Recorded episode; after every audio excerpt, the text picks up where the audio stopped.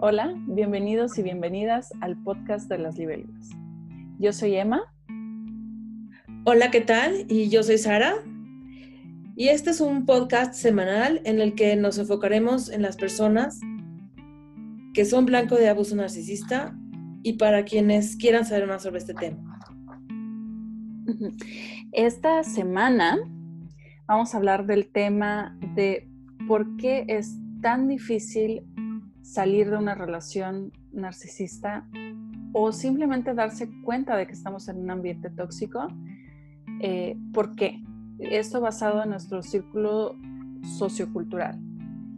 Eh, y bueno, hay varios puntos. Eh, a mí me gustaría empezar con el primero que son los roles de género. Cómo esto nos controla y nos mantiene en una relación que no es sana. Eh, ¿Tú qué opinas? Eh, ¿Cómo crees que afectan estos roles de género? Bueno, em, vamos a decir que los roles de género no necesariamente nos tienen que afianzar dentro de una relación tóxica o en una posición de recibir abuso, en lo absoluto. De hecho, roles de género bien eh, integrados, bien entendidos, eh, ligados a los valores adecuados, pues al contrario, quizás te podrían hasta fortalecer para poner los límites que necesitas y no entrar en una relación tóxica o salir de ella. Sin embargo, a veces los roles de género cuando tienden a ser eh, rígidos, es decir, eh, aquellas suposiciones de lo que me hace mujer o de lo que al otro le hace hombre o aquellas actividades o acciones que corresponderían a, una mujer o que eh, corresponderían a un hombre para considerarse virtuosos, eh, cuando estos son rígidos, cuando el tipo de, de, marco es tradicionalista en un sentido algo pues estricto, esto sin duda puede, puede implicar que haya como este eh, tilde, por así llamarlo, de machista o, de machismo invisible, que pudiera generar la idea de que una mujer, por ejemplo, o, una, o un hombre, pero en el caso de las mujeres es más común, el que una mujer, para considerarse, considerarse virtuosa, necesitara permanecer eh, sumisa, eh, ceder, eh, flexibilizarse, adaptarse, em, cuidar, buscar, cubrir las necesidades de su pareja y de alguna forma estar en una posición de servicio, ¿no? Respecto al, al, rol de género masculino. Sí. Cuando es así, cuando existen esas características abiertamente machistas o virtualmente machistas o más bien incluso de, un machismo invisible que implique eh, el dominio de un género sobre el otro o el que un género está a servicio del otro, sin duda puede esto fomentar una relación desigual que podría bien acabar en una situación eh, que generará algún tipo de abuso emocional o más. y, y, desde luego puede dificultar a las víctimas, en el caso de las mujeres, a poner los límites o a identificar el abuso y salirse de ahí a tiempo. O de incluso no entrar en una relación así. Sí, estoy totalmente de acuerdo en que eh, los roles de género es como decir un rol de un equipo. En una empresa hay un contador, en una empresa hay alguien que se encarga de eh, recursos humanos, etcétera, etcétera. Y cada quien tiene sus roles y funciona bien eh, así. Eh, tener un rol en un equipo no es algo malo intrínsecamente, es como también como el dinero, ¿no? Que dicen que es la raíz de todo el mal, pero depende de cómo uses esa herramienta de lo que va a salir. Y esta es una herramienta que muchos de, no sé, narcisistas usan para controlar a sus objetivos a los hombres siento que una cosa que he, visto en grupos así de Reddit y eh, forums, eh, que dicen que la idea de el príncipe que va a salvar a la, a la, mujer, que va, yo tengo que ser el que provee. Entonces, pues claro que ella va a tener todo mi dinero. Entonces, pues claro que ella no va a trabajar. Y cuando una narcisista, un parásito, se aprovecha de esa situación, de esa creencia de la persona, eh, para, para, tomar cuenta de, de, la vida del otro. Y en cuanto a las mujeres, bueno, yo creo que eh, las feministas hemos estado bastante vocales en qué, cómo, cuándo y dónde, ¿no? Como por ejemplo la maternidad forzada. Eh, o cosas ¿Sabes? Mm, suena un poco, ahorita me estuve pensando en este tema y me acordé de una vez, te lo platiqué, ah, pero ya tiene muchos años. Eh, a ver, era 2014. Y yo siempre toda mi vida me he considerado feminista. Teniendo eso en cuenta y teniendo en cuenta la fecha, de todas formas, tuve un gran conflicto, un problema de control con mi ex esposo narcisista, que no quería que yo tuviera una cuenta de banco, siendo 2014. Él ponía uh de que es que va a ser muy difícil estar al pendiente de, de las cuentas y necesitas un mínimo para, tener ahí en la cuenta y si se nos olvida y te cobran comisión y no sé qué, y dije, bueno, pues hay que tener el mínimo, ¿no? o sea, no pasaba nada.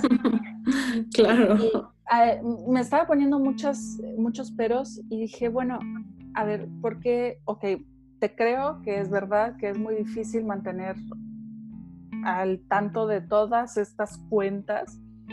¿Por qué no cancelas una tuya y así agregamos una mía. Y sabes que, te lo juro, bueno, en ese tiempo estaba muy fuerte el gaslighting, por eso eh, tenía que tomarle foto todo, grabar todo, para tener, este, para creerme a mí misma de que sí, estaba viendo, estaba pasando eso. Y todavía tengo las fotos de que conté cuántas tarjetas de crédito, no solo de video, tenía él y eran siete. O sea, siete tarjetas de, crédito es muchísimo. Y él claro. me, estaba poniendo tantos y tantos y tantos peros por tener una cuenta de banco. Y por un bastante tiempo, o sea, le seguí la, el, o sea, le creí, porque sigues el juego, ¿no? De, quieres cooperar, quieres avanzar, quieres este, que todo mejore. Entonces, cedes. Y, ahí entra también un poco el tema de los roles de género, como decías, porque, o sea, tradicionalmente el dinero... Yo soy el administrador. Era, o sea, parte del trabajo del proveedor, ¿no? Y, y, como un rol de género tradicional, eh, el hombre como proveedor es quien se ocupaba del dinero, pues la mujer tenía que tener una posición pasiva respecto a las actividades financieras externas, ¿no? Sí.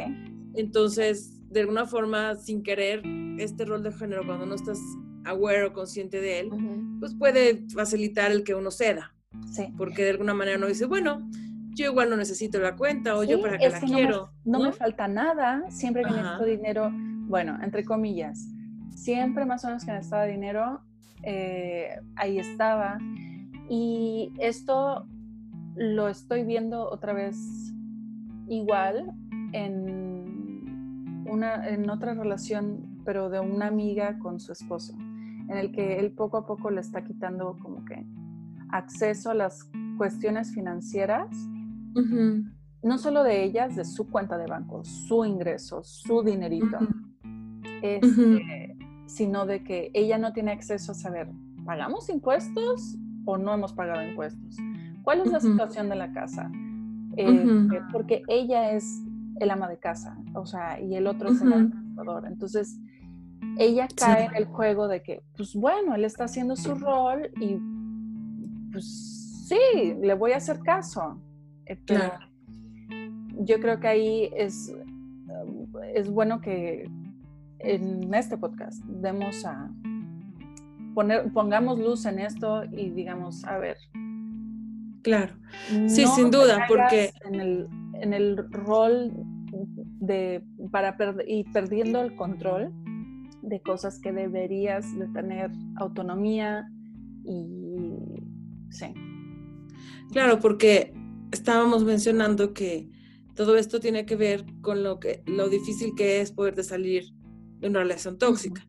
si tus finanzas personales completamente están en manos de otra persona, si no tienes eh, ahorros propios, si no tienes eh, de alguna forma cierta independencia financiera o económica, pues con mucha mayor dificultad vas a poder salir de este círculo de control y de poder.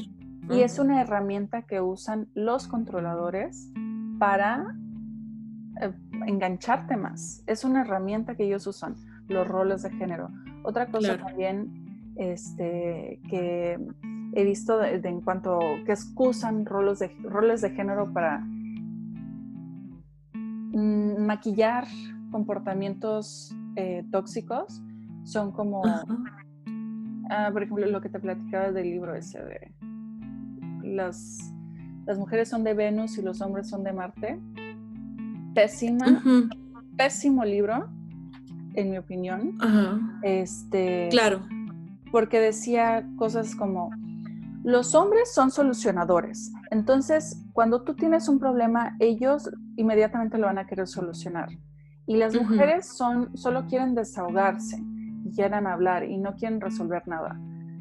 Y sabes que yo cuando me puse a ver mis interacciones con todo el mundo, no, cuando yo tengo un problema, sí, hay veces que quiero ah, echar el chisme, lo que sea, pero normalmente quiero llegar directo al, a la solución. Y que entonces, o sea, no estoy cayendo en el rol que sí es muy, eh, está muy establecido, como que los hombres son muy prácticos, son de herramientas y son de hacer y no son sentimentales y no tienen inteligencia emocional y eso también afecta mucho a los hombres.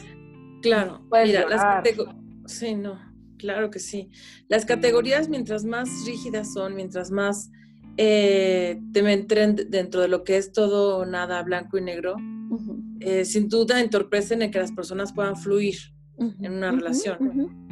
Y cuando uno de los focos de la relación está tomando este rol de control, de abuso, de, del uso de poder sobre el otro, y, viene desde un lugar eh, pues muy egocéntrico, muy narcisista, pues sin duda todas estas características que se le atribuirían a un hombre o a una mujer, pues van a, ver, van a ser manipuladas a favor del, control y del, abuso.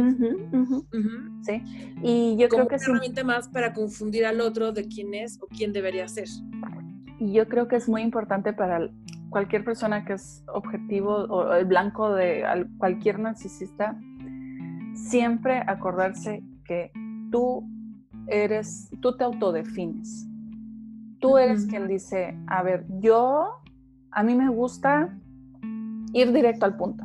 A mí me gusta eh, el liderazgo, a mí me gusta la administración de finanzas, mm, sin importar, o soy muy sentimental, soy muy llorón, o lo que sea, sin importar tu género, siempre tú eres quien, te, quien se define a sí mismo. Claro, lo que viene mucho al caso, porque cuando estás con personalidades eh, del tipo del cluster B que tienden a ser narcisistas o tal cual trastorno narcisista de la personalidad o tal cual este psicópata encubierto, lo que quieras llamar, eh, estos tipos de, personajes tienden a proyectar sobre su víctima o sobre ese otro lo que ellos quieren este, ver en el otro. Jamás van a dar una lectura fiel de con quién están y quién es esa otra persona con la que conviven. Van a tratar de imponer su imagen de cómo el otro debería de ser y de alguna forma a veces la víctima tratando de, de, fomentar esta, esta relación eh, segura o de intimidad con la que anhela estar con esta otra persona, pues se va a tratar de adaptar. De alguna forma esto le va a ir haciendo que poco a poco vaya mermando eh, su, su, conocimiento este, personal de sí mismo, eh, le haga dudar sobre quién es y quién no es.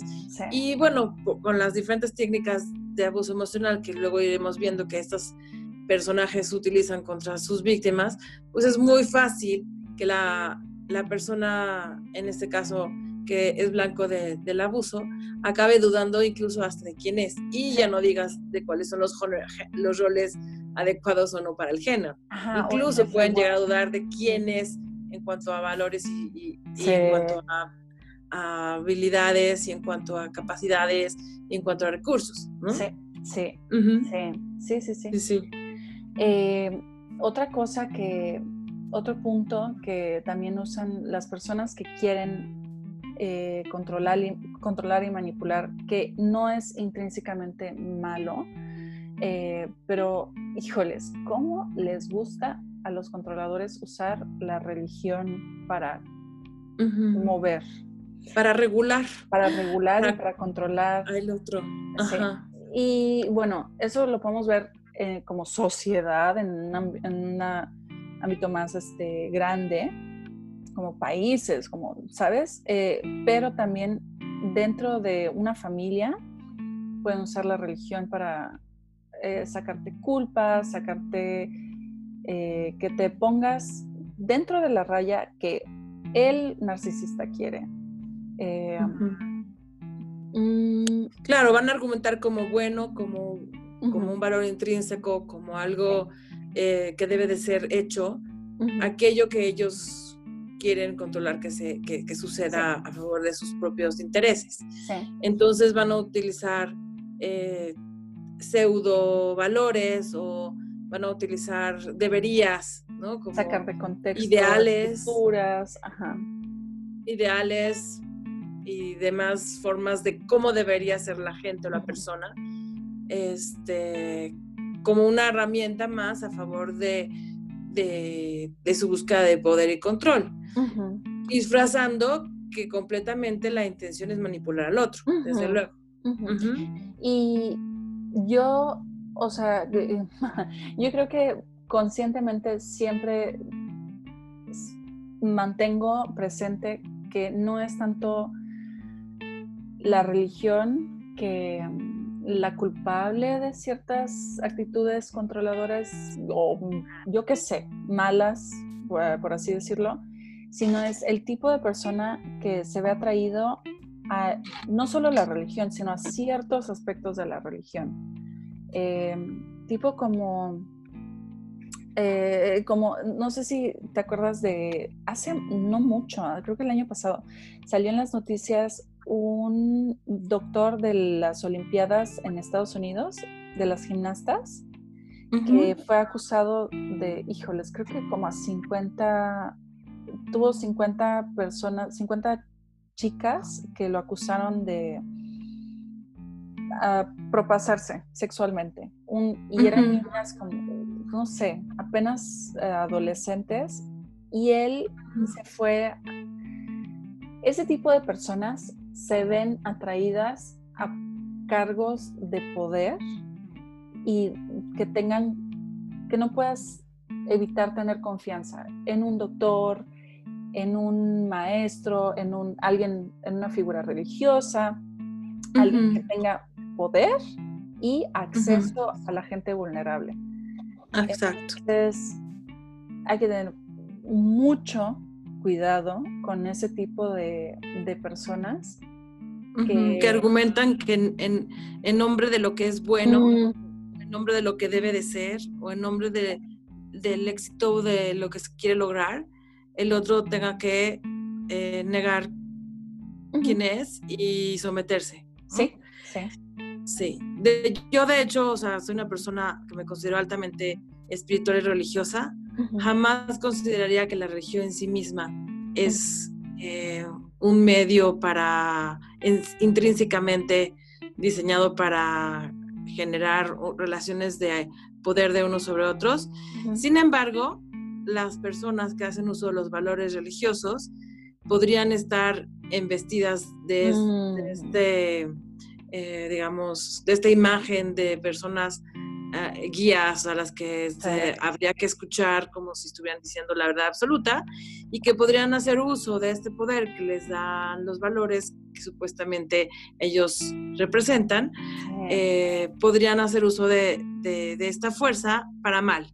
Leslie. Y es ahí cuando, eh, como tú dices, eh, personajes que en realidad son trastornos de personalidad altamente psicopáticos acaban eh, ocupando...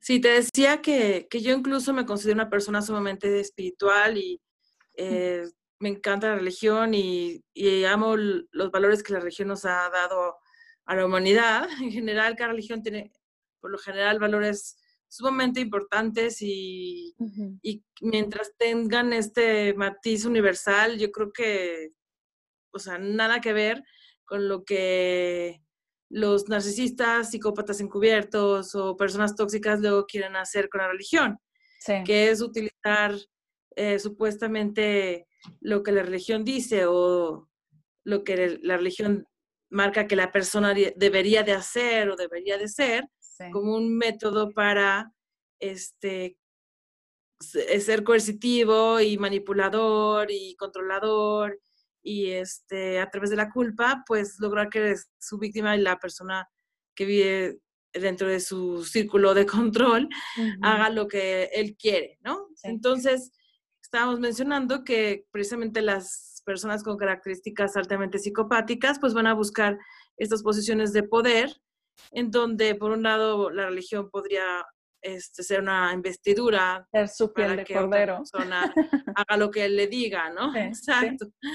Entonces, no es la religión en sí misma el problema, no es el dinero en sí mismo el problema, no es que haya, que uno sea proveedor y el otro se quede a casa el problema para nada. Este, lo que hace el problema es cuando eh, estas cuestiones socioculturales son utilizadas para manipulación y, y abuso de poder de una persona sobre otra. ¿Sabes? Eso que acabas de decir es súper importante, es que siempre lo tengamos en cuenta, sobre todo cuando acabamos de salir de una relación tóxica, que nos acabamos de dar cuenta de lo que estaba pasando, porque normalmente hacemos una correlación equivocada. Por ejemplo, uff, todos los Ujú. Scorpio son narcisistas. Todos los cristianos son narcisistas. Todos los Sí, no. hombres son narcisistas, todos los pelirrojos son narcisistas, todos los y hacemos una correlación que no Nada que ver. no Ajá. es el problema, un género no es el problema, una religión no es el problema, el problema es el comportamiento y hay que fijarnos enteramente en el comportamiento de las personas, no en su Claro. género, no en su religión, no en su en lo que sea. ¿Cómo se S- comporta? sí. Claro, y, y más que nada en, en lo que te hacen sentir, ¿no? Y en lo que te hacen eh, dudar de ti Sí. y en la forma en la que te sientes coercionado o lleno de culpa Sí. o en la forma en la que vas perdiendo poco a poco este sentido de lo que es correcto y no para ti. De, ahí es donde uno puede empezar a ver que hay abuso Sí. eh, o muchísimo tiempo antes, desde luego, pero bueno, ahí creo que es muchísimo más evidente. Sí. No importa si ese otro es- está con las vestiduras de un coach eh, deportivo, no importa si está con las vestiduras de un psicoanalista, Sí. no importa si está con las vestiduras de un religioso, de cualquier religión, la que sea, Y desde luego tampoco, aunque esté con las eh, vestiduras de, de ser una figura, este, no sé, patriarcal o Ah, o- matriarcal, como Sí, sea, ¿no? Ay, es una sea, no importa ancianita. quién sea ese otro. Las ancianitas son todas buenas y ay, son, es una abuelita. ¿Cómo crees? No, también ese puede ser su piel de cordero y adentro estar un monstruo horrible, manipulador, psicopático. Solo porque sea una abuelita no significa que estés, estés a salvo. Claro. Pero bueno, sí, también estás a salvo. No por ser Santa Claus también lo va, va a ser un santo, ¿no? No, no quiero que cunda el pánico, este, que pero que simplemente tú estás a salvo porque tú eres quien decide siempre. Esto sí, esto no, aquí sí, aquí no. Entonces, este, pues sí, basándonos en eso. Hay otras cuestiones que también nos mantienen eh, dudando de esto estará bien, no esto estará mal. Eh, y una cosa que creo que es súper influencial es la cultura pop. Eh, las películas, las canciones, las telenovelas. Yo me acuerdo que cuando salió Twilight, Sí. Me, encantó, me encantó y creo que decía, wow, sí, así es mi relación con, con esta persona y nadie la entiende y somos como que, y nadie nos, no aprueba nuestra relación porque no entienden. Y, pero eh, esa dinámica de poder, de, de diferencia de poder o control en una relación no es, así no es el amor, así no es el romance. Que una persona tenga el poder y quiera matarte no es padre. Que quiera matarte, pero se está aguantando, ¿no? porque te ama. Y, este, esa intensidad. Te ama tanto que no se atrevería a hacerte daño por más que lo desee, ¿no? O sea, esa intensidad que también nos ponen como que, wow, es que así es el amor romántico. Y eso también nos confunde tanto cuando mm, el narcisista nos pone su primera trampa, que es el love bombing, el bombardeo de amor. Decimos, wow, nunca había sentido esto. Esta persona está tan interesada en mí y es tan increíble y wow, claro, esto es el amor y nunca antes lo había visto. Este, El problema que nos pongan como ejemplo a seguir eso en las películas, en las telenovelas, en lo que sea, en las series, es un problema porque no, la vida real no es así.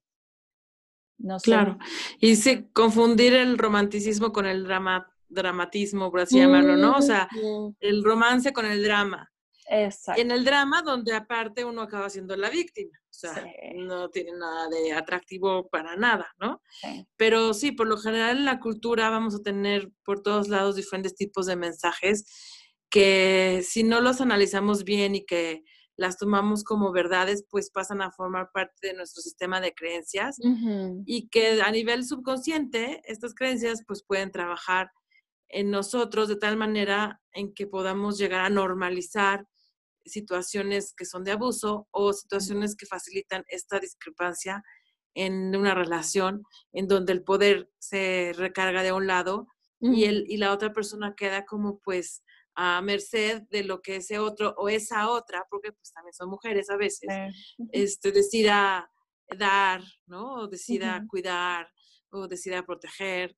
Y, y bueno, nunca estar en una posición donde dependes del otro de esa manera, pues te va necesariamente a permitir eh, salir adelante, crecer, desarrollarte y desde luego pues con mucho menos este, fuerza eh, independizarte, ¿no?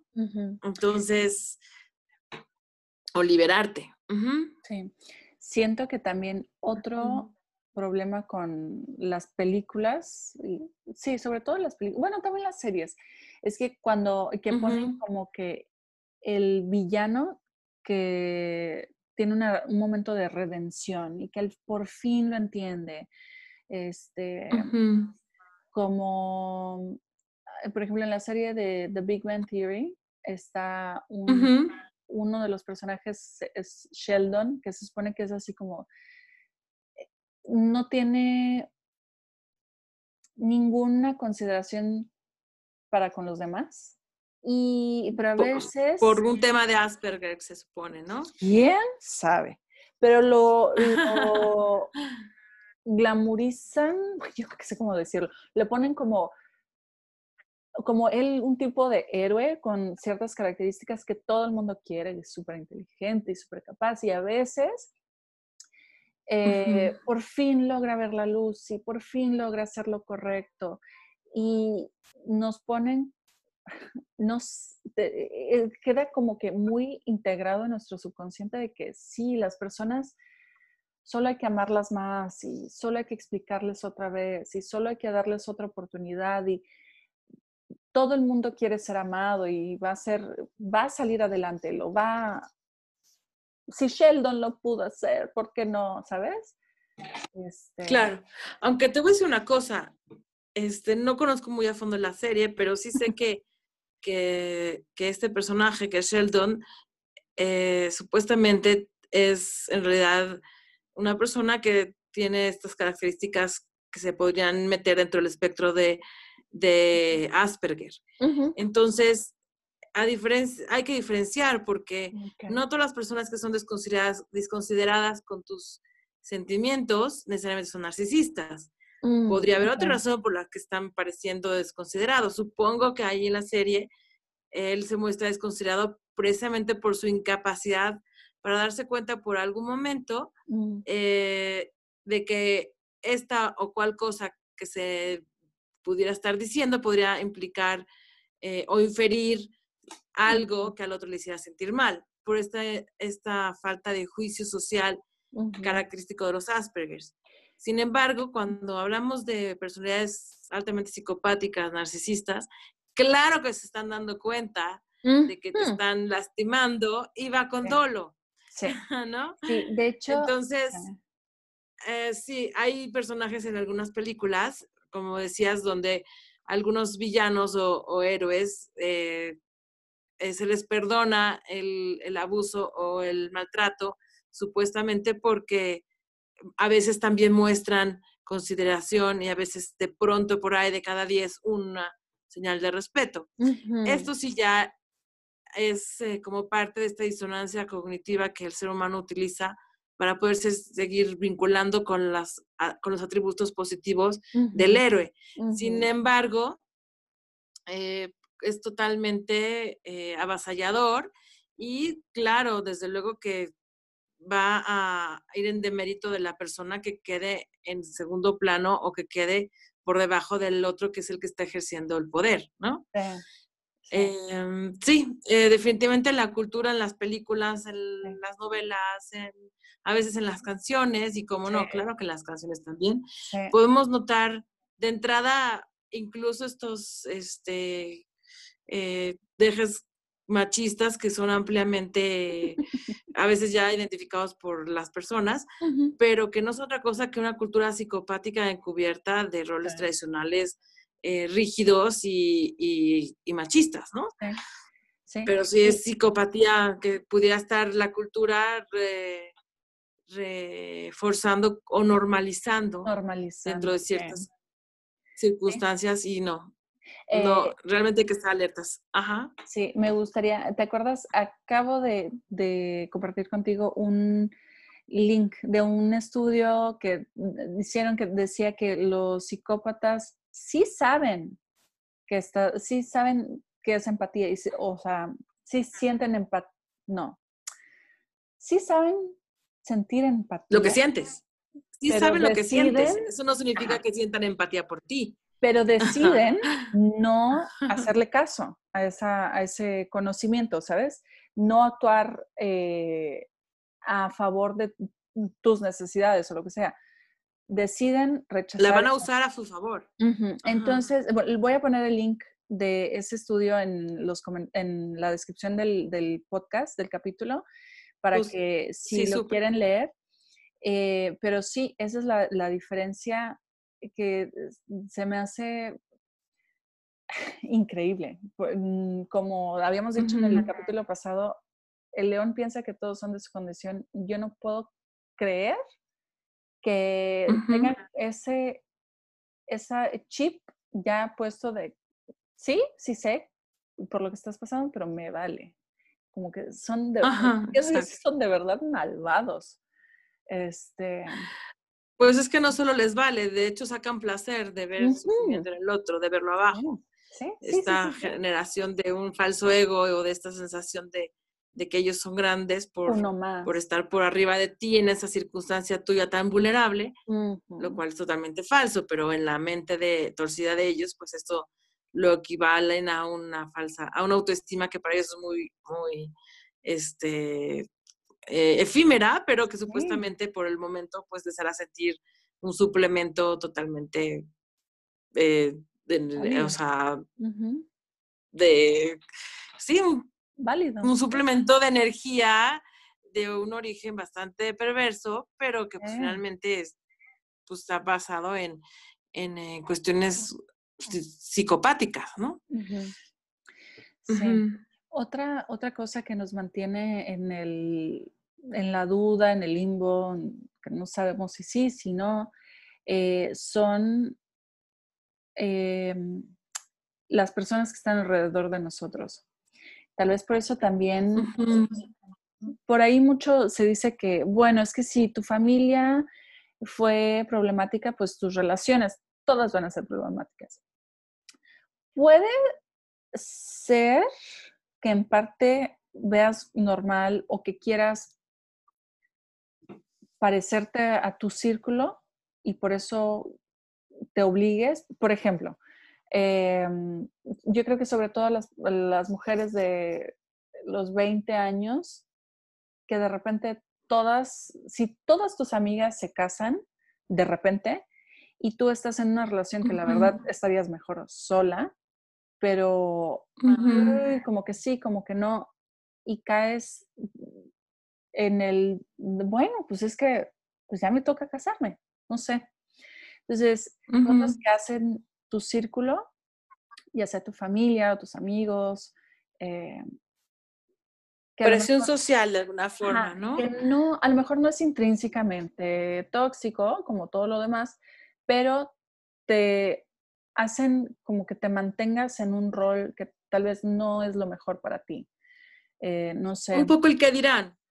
Sí, un sí. poco la presión social del que dirán, qué dirán si me separo, qué dirán si, si mm. sigo, si, si, no sé, si no tengo a nadie más, qué dirán si no voy a, la, a ver a, mi madre narcisista, ¿Qué, van a decir si eh, pues me salgo de esta congregación, qué van a decir si de alguna forma este, le pongo un alto al jefe, o sea, quién me va a apoyar, o al bully en mi clase, o sea, de alguna forma este, voy a ser tachado o mirado, si me defiendo quizás me van a decir que soy un, sensible, un exagerado, a lo mejor no debería de tomármelo tan en serio. o sea, de alguna forma, la presión eh, eh, social que ejercen los círculos en donde estás podrían estar normalizando el abuso, ya sea porque lo están minimizando o lo están eh, haciendo parecer como invisible, o por otro lado, la presión de que pues no hagas olas, ¿no? No hagas cambios. sí, exacto. Sí, sí, yo creo que eso de que dijiste de, uy, ¿cómo crees que voy a cortar contactos con mi madre o con mi padre narcisista es, yo creo que es súper difícil de hacer eh, por todo el contexto social de cómo crees si tu mamá hizo lo mejor que pudo, este, se esforzó y todos somos víctimas de víctimas y ah, no sé, por lo menos te puso un sí. de comida y ahora tú tienes que retribuirle. Sí, cortar con, con, familiares narcisistas es socialmente muy mal visto, pero híjole. Ajá, sí, hay un tabú, hay un tabú enorme. Sí. Un tabú enorme. Eh, y ahí es donde la cultura y las personas que te rodean, a veces con buenas intenciones, la mayoría de las veces con buenas intenciones, te pudieran estar diciendo, este, quédate por tus hijos, piénsalo bien. Pero si yo veo que es tan generoso, tan bueno, te trata como una reina, todos envidiamos cómo, cómo, cómo se llevan. Pero claro, o sea, eh, ahora sí que farol de la calle oscuridad de su casa, ¿no? Sí. En muchas ocasiones el abuso está dentro de las paredes del hogar. Sí. O dentro de un espacio donde no se está eh, observando. Muchos de estas eh, personalidades tóxicas en realidad están jugando como el, doble. Doble esquema, ¿no? Sí. Donde afuera se muestran como si fueran pues los héroes, los rescatadores, los grandes líderes, los generosos, los ajá. Ah, o sea, los más entregados, los más wow, exitosos, etcétera. Y por otro lado, bueno, en el ámbito familiar o doméstico, por algo se les llama psicópatas domésticos, ahí, ah, ahí el, el, esquema es completamente un esquema de poder y de abuso, en donde el otro, pues poco a poco se va a ir adaptando, primero en las etapas iniciales de forma sutil, hasta eventualmente con la cronicidad que lleva esto, a formas pues ya de muy alto nivel de, de denigración. Y otra cosa que también eh, es muy difícil que otras personas, por eso, si eres eh, objetivo de un narcisista o de un psicópata, ten en cuenta que aunque sea tu hermano y haya vivido con tu madre psicópata o lo que sea, aunque sea así, tienes que tomar en cuenta tu propia vivencia porque mm, los narcisistas también escogen sus objetivos. Y dependiendo de quién sea el objetivo, es este, o sea, el abuso, si lo recibes o no.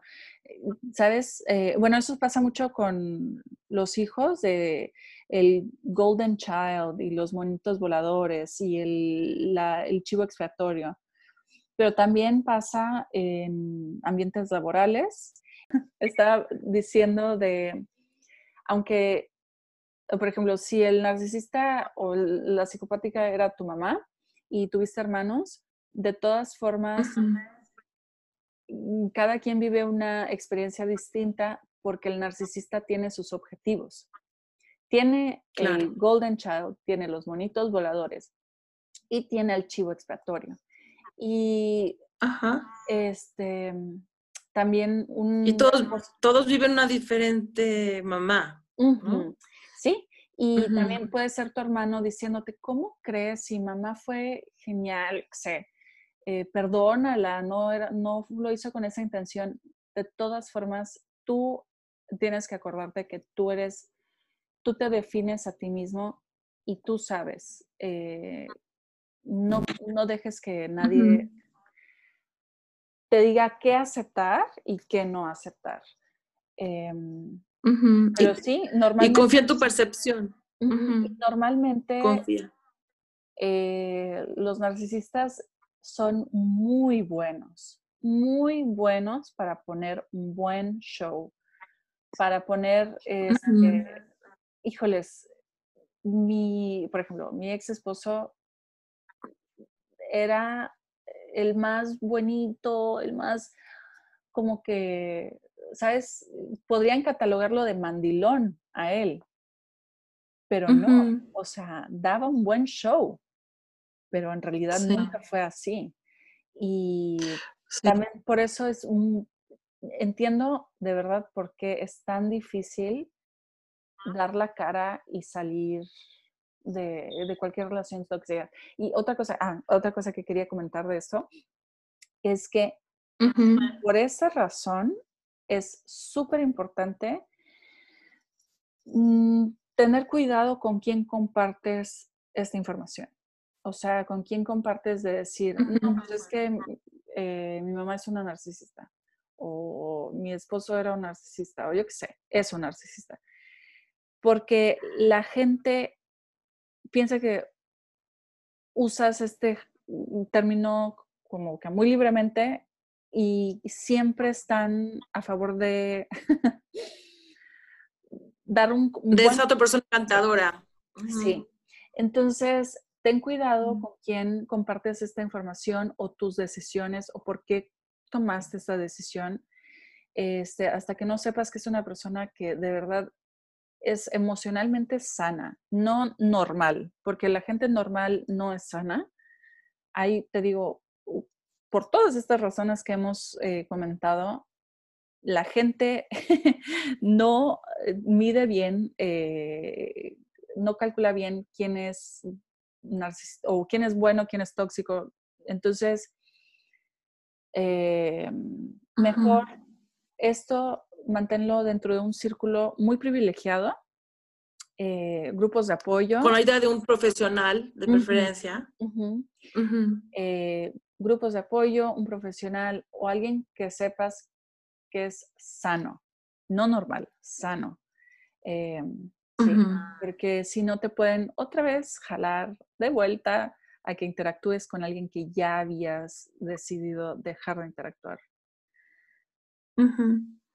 Sí, es muy importante la ayuda de un especialista porque desde luego que uno va a necesitar como como persona que quiere salir adelante de este tipo de abuso, va a necesitar reestructurarse, reestructurarse, reconstruirse, em, volver a ser eh, fiel a sus propias percepciones, a, sus propias este, em, eh, memorias. Y va a ser muy importante, por lo tanto, tener como, eh, a esa, como asesor, por así decir, a alguien que esté altamente claro, o sea, sano, como tú dices, o especializado en la identificación del abuso y en marcar lo que se vale y lo que no se vale, ¿no?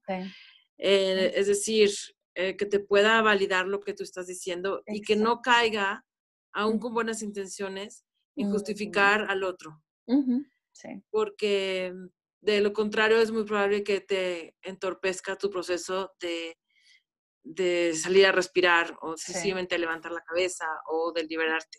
Sí. También es muy importante la ayuda de un profesional y una muy buena red de apoyo que tiene, en la, para la que tienes que ser muy selectivo, porque dependiendo el grado de psicopatía de la persona con la que necesitas cortar la relación o dependiendo del grado de cronicidad o los años de cronicidad que tenga esa relación y qué tan aislado y vulnerable estés, eh, la persona puede estar, eh, puede estar incluso en peligro, ¿no?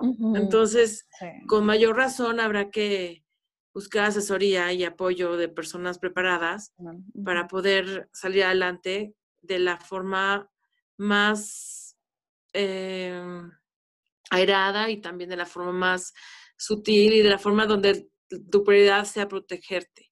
Sí, sí. Por encima de cualquier otra necesidad como otras que podrían ser el que los demás reconozcan tu daño o mm. el que los demás reconozcan que él es el abusivo o que los demás reconozcan que el otro es el narcisista. Eso debe pasar a segundo grado. Lo más importante debe ser siempre tu seguridad. Y para eso eh, es valiosísimo tener la ayuda de algún profesional especializado en víctimas de abuso narcisista o, en, o personas que estén familiarizadas con lo que es la violencia intrafamiliar, por ejemplo, o lo que es el mobbing o el bullying y demás este, em, cuestiones que tengan que ver con personalidades psicopáticas. Sí, sí, sí, sí, estoy totalmente de acuerdo porque también puede ser eh, sí, muy perjudicial y contribuir, por ejemplo, al gaslighting, cuando, y eso también nos haría entrar al último punto, que es eh, consejos para sanar una relación, eh, libros o consejos para sanar una relación, cuando en realidad el problema es que no hay una relación. y esos consejos no aplican ahí. Entonces sí es importante, súper importante, encontrar a alguien que,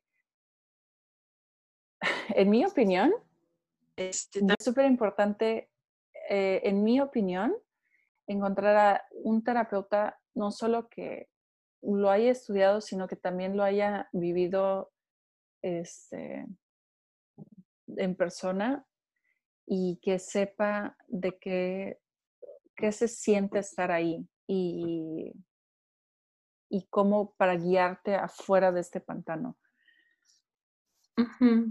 Em, sí. también... Sí, porque en teoría es muy diferente que en la vida, ¿no? Sí. Sí. Sí, sí, sí. No es lo mismo leerte un libro de psicopatía y ver eh, los diferentes trastornos y demás. Ajá. Eh, y otra cosa es eh, experimentar alguna vez, aunque te voy a ser sincera, yo creo que no hay ser humano que no haya convivido en algún punto con una personalidad narcisista, que no haya visto un bully, que no haya eh, presenciado a un maestro abusivo, que no haya mm. visto un jefe eh, que de alguna forma triangula a sus empleados o que humilla públicamente. O sea, creo que todos de alguna manera hemos vivido algo de esto, ¿no? Pero mientras más sensibilizado estés con eh, el problema desde una perspectiva experiencial de vida, pues muchísimo más efectiva va a ser la capacitación que tenga el profesional. y, y, que ese profesional haya se haya dado cuenta de eso y puesto nombre y apellido a, lo que es que estaba pasando o que le pasó. Claro, y que lo eh, valide contigo. Sí. O sea, lo peor que puede pasar es cuando vas con un terapeuta para que te diga, pero divorciarse es malo, ¿no? o, ya pensaste en tus hijos, ¿no? O no, definitivamente no. O sea, eh, quien te esté ayudando a salir adelante tiene que también haber escuchado que tú estás identificando abuso y respaldar tus percepciones. Sí, ¿no? sí. No puedes estar con una persona que se sume a la minimización del daño. ¿no? sí. sí, eso es súper importante. Y si, si tú como escucha estás pasando por algo así en el que tu terapeuta te está minimizando, tal vez busca a otra persona, habla otra, una vez con otra persona. Sara es muy buena.